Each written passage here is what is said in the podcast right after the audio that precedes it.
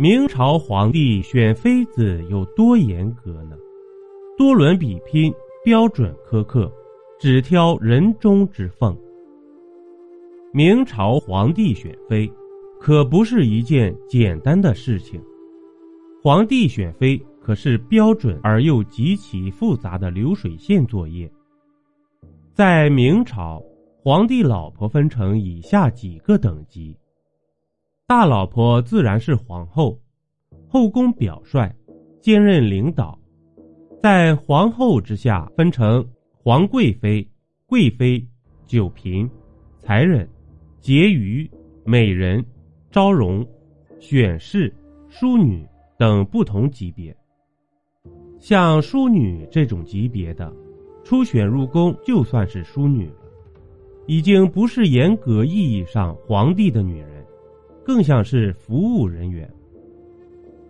明朝内廷中，宫女经常维持在万人的规模，大多数一辈子都没见过皇帝，很多最后都是老死宫中。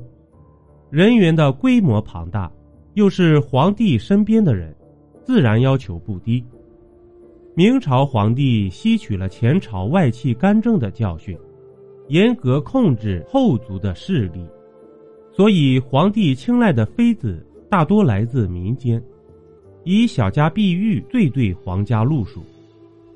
明朝选妃制度与今天的综艺晋级很像，逐级筛选淘汰，最后夺冠者为皇后。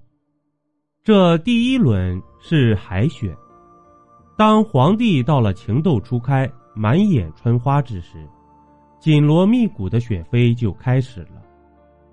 皇宫里派遣的宦官化身星探，到全国各地挑选适龄少女，十三岁到十六岁，面目清秀、举止端庄、气质不错的都有可能入选。选中的由皇家支付机票、高铁票，他们的父母要在规定时间内把自己的闺女送到京城，进行下一轮选拔。这第二轮是初选，宦官们选择一个较大的场地，让姑娘们排成行，按照不同年龄分组，进行粗略筛选，主要是筛选掉太高、太矮、太胖、太瘦的。这一轮淘汰不太多，大约百分之二十左右。这第三轮是精选。这一轮的姑娘基本都是体态没有问题的，所以重点看她们的五官、头发、皮肤、仪态等。考察方法与上一轮类似，不过这一轮要残酷得多。只要五官、头发、皮肤、仪态等有一项不合格，都会被淘汰，所以淘汰率很高，接近百分之五十。如果说第一轮海选了五千人，那么坚持完三轮的也就是两千人左右的规模了。这第四轮是淘汰赛，这一轮比第三轮要细致得多。宦官们会用各种测量工具采集姑娘们的各种数据，比如手足的长度、腰围等等，同时还要看步姿是否绰约。风韵是否恰到好处？这一轮的淘汰比例也是将近百分之五十。过了第四轮的，那就恭喜了，正式成为有编制的宫女，工作肯定是有着落了。如果海选了五千人，能走到这一步的也就一千人左右了。这第五轮是晋级赛，这一轮的主要任务是。从入选的宫女中择优选出领导，经过前四轮的选拔，宦官的任务已经完成。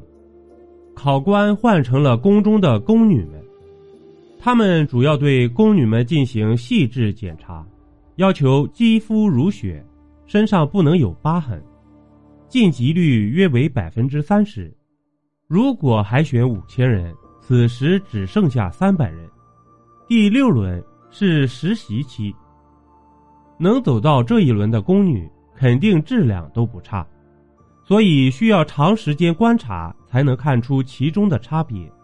他们有一个月的实习期，皇帝会派遣得力的宦官仔细观察，考核他们的性情、言语、为人处事等多个方面。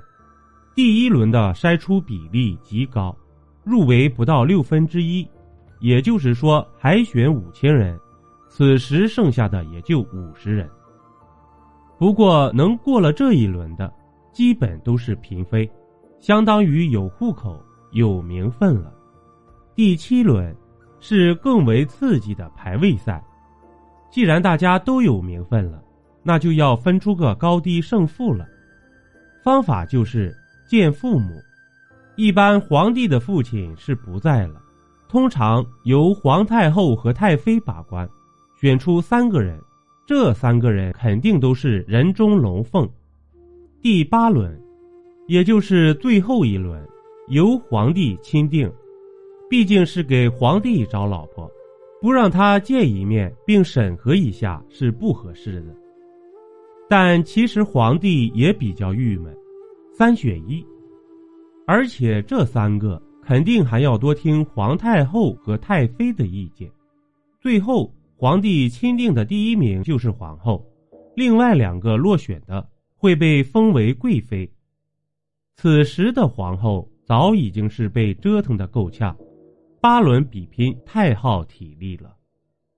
以上说的是正规的方式，当然不排除皇帝荒唐、任性胡闹，甚至都不喜欢，全给打发走的情况。欢迎您收听。由主播像素星座演播的免费有声小说《中国民间故事》。本集播讲完毕，点个关注，订阅一下哦，下集我们不见不散。